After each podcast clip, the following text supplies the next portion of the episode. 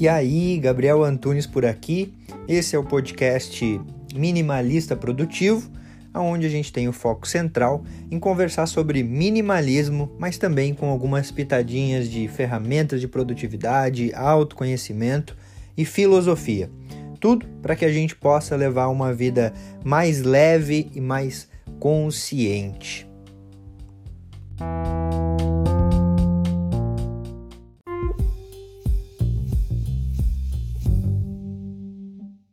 Três passos para você organizar a tua vida a partir do minimalismo e da intencionalidade. Para quem que é esse vídeo? Esse vídeo é para você que está se sentindo perdido.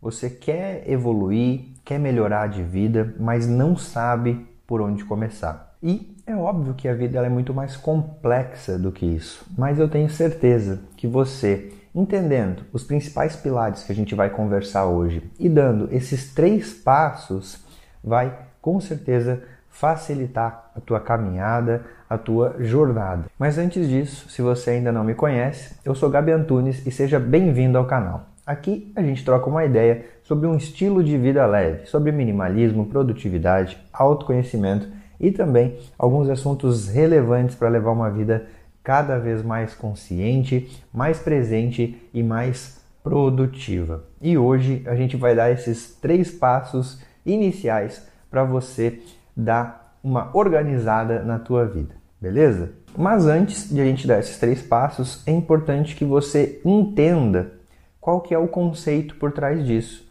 que é a base do minimalismo e da intencionalidade. Mas Gabi, o que é o minimalismo?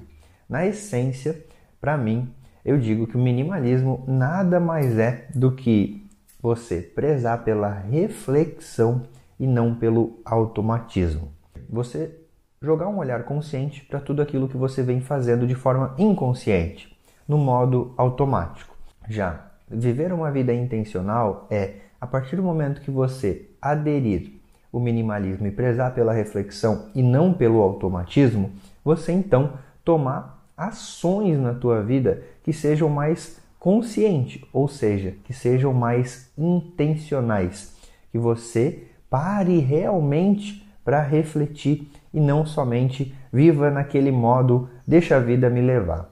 E para definir esses três passos que a gente vai dar hoje, é mais importante ainda que você lembre dos quatro pilares da nossa vida: o profissional, o pessoal, o financeiro e o pilar de equilíbrio. No pilar de equilíbrio entra saúde mental, física e também espiritual. É importante que você pare para refletir agora. Qual dos quatro pilares que sem ele você não existe aqui nesse plano? Sem o pilar de equilíbrio em dia, não tem como. Porque a base de tudo é a nossa saúde. Não adianta você se formar no mestrado se você não tem saúde. Não adianta você conseguir a promoção no trabalho que você tanto almeja se quando você chegar lá você não tiver mais com saúde.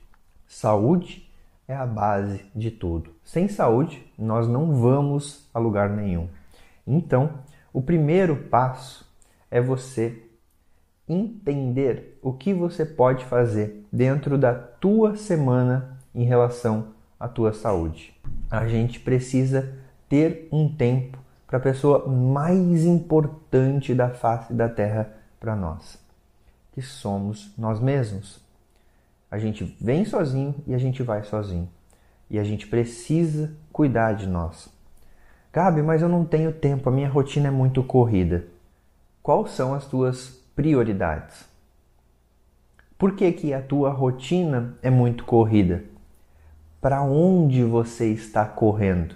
Lembra que o minimalismo é prezar pela reflexão e não pelo automatismo? A gente vive atualmente aquela sensação de estar correndo, né? Correndo para um lado, correndo para o outro. Mas ao mesmo tempo, muita gente sente que não sai do lugar.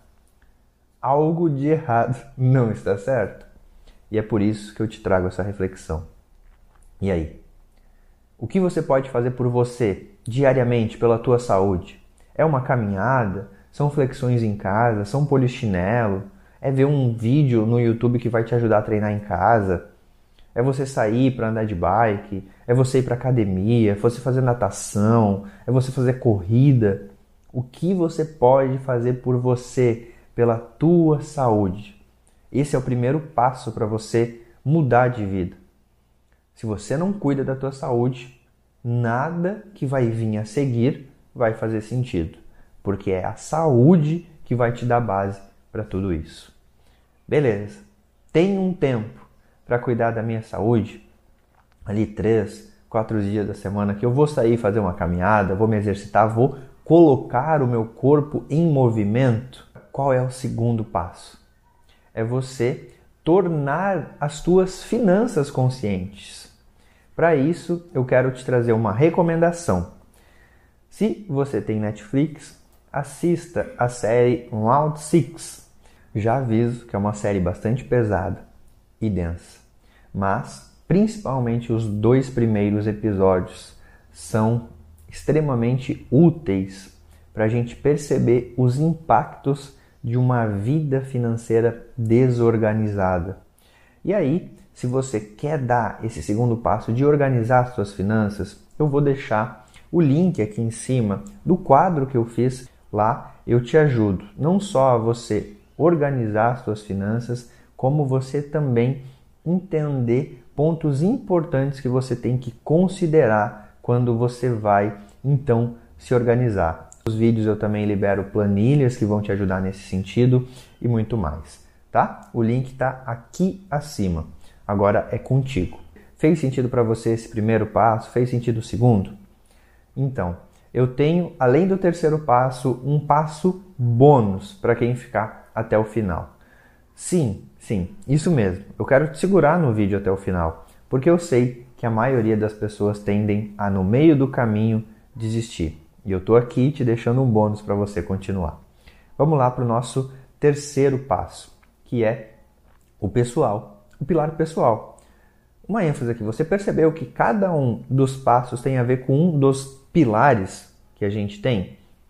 Então, a gente já deu atenção para o pilar de equilíbrio, a gente já deu atenção para o pilar de finanças. E agora a gente vai dar atenção para o pilar pessoal. Por quê? Porque sem as pessoas, a gente não é nada. Algumas semanas atrás, eu perdi a minha avó, de 89 anos. E aí você deve estar pensando, pô, mas tinha 89 anos, né? Viveu bastante. Mas nunca uma perda ela é fácil de lidar. E talvez por isso eu entenda que as pessoas mais velhas, de certa forma, podem ter um nível de sabedoria, um nível de consciência mais elevado, porque elas lidaram com mais perdas. Eu não sei se você parou para pensar, mas seguindo a ordem natural, nós vamos enterrar todos os nossos entes queridos mais velhos que nós. E aí eu te pergunto: você tem dado atenção para essas pessoas? Você tem tido tempo de qualidade e também de quantidade? Ficado bastante tempo conversado, dado atenção. E quando eu estou falando atenção, não é com o celular junto. Quando eu estou falando atenção, é com o celular o mais distante possível. Você tem tido tempo com as pessoas que você ama, que não só são mais velhas que você, mas também são importantes para a tua vida. Teus amigos, teu cônjuge, teus filhos. Essa é uma reflexão importante. Porque você tem duas opções ou você se organizar e ter tempo para as pessoas que você ama agora, ou você se arrepender depois. É somente esses dois caminhos. E eu espero que você escolha o primeiro. Eu te disse que tem um passo bônus. O que mais você pode fazer? Esse é em relação ao pilar profissional. Eu sei que nem todo mundo consegue viver fazendo o que ama. Eu mesmo não consigo ainda viver fazendo o que eu amo. Não consigo tirar o meu sustento do que eu amo, mas eu vou chegar lá. Como eu disse, ainda eu não consigo. E nessa caminhada, para eu entender o que eu amava, eu simplesmente me permiti fluir, testar. E esse é o quarto passo, o passo bônus. É, por mais que você trabalhe com algo que você não tem identificação, que você talvez não goste e até talvez seja algo doloroso para você fazer nesse momento, você pode, nos momentos de lazer, nos momentos de ócio, ou seja, nos momentos de descanso que você não está no trabalho, explorar gostos que você tem, hobbies que você tem, habilidades que você queira desenvolver. Começar a fazer aquela coisa que já vem um tempão que você pensa, putz, gostaria tanto de fazer isso, mas não começa. Você explorar realmente. Foi assim que eu cheguei nesse canal aqui. Foi quando eu, no meu tempo livre, comecei a me desenvolver. Tornei um hobby para mim fazer cursos, cursos de autoconhecimento, de meditação, de produtividade, porque eu entendia que esses cursos iam me ajudar a me tornar uma pessoa melhor, a me tornar uma pessoa mais organizada, a viver de forma mais consciente. E quando eu comecei a aplicar os meus cursos, as pessoas ao meu redor começaram a ver os efeitos, porque eu realmente evoluí, eu estava melhorando. E aí na empresa que eu comecei com meu pai lá no final de 2013, eu comecei a aplicar tudo que eu estava aprendendo, principalmente em relação à produtividade e ao autoconhecimento com os vendedores. Primeiramente, eu apliquei com meu pai e ele conseguiu se organizar, conseguiu organizar a vida dele e assim até conseguiu emagrecer, por exemplo. Depois comecei a atender os vendedores e depois disso alguns amigos que estavam ao meu redor, amigos de amigos, e quando eu vi, eu estava cobrando já por isso.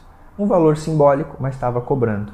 E hoje isso é a minha consultoria de produtividade. Conforme eu conversava com essas pessoas que eu fazia a consultoria, alguns falavam: pô, você tem que fazer um canal no YouTube. O que você tem para falar pode e deve chegar para mais pessoas. E assim eu fiz. E hoje o meu canal ele também é monetizado.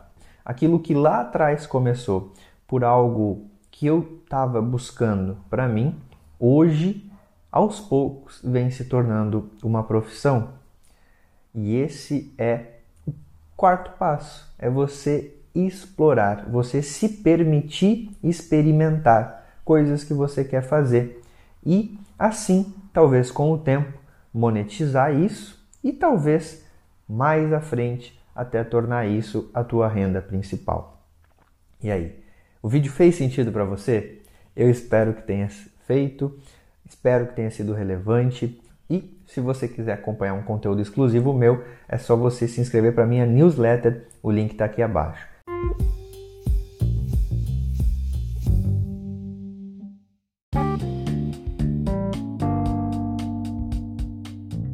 Fez sentido para você esse episódio? Eu espero de verdade que tenha contribuído para a tua jornada. Se você quiser trocar uma ideia comigo, chega lá no Instagram @minimalistaprodutivo. E também não esquece de seguir o podcast por aqui. E se você se lembrar de alguém que você pode compartilhar esse conteúdo para que cada vez a gente possa aumentar mais a família minimalista, melhor ainda. Feito. Grande abraço para você e até a próxima.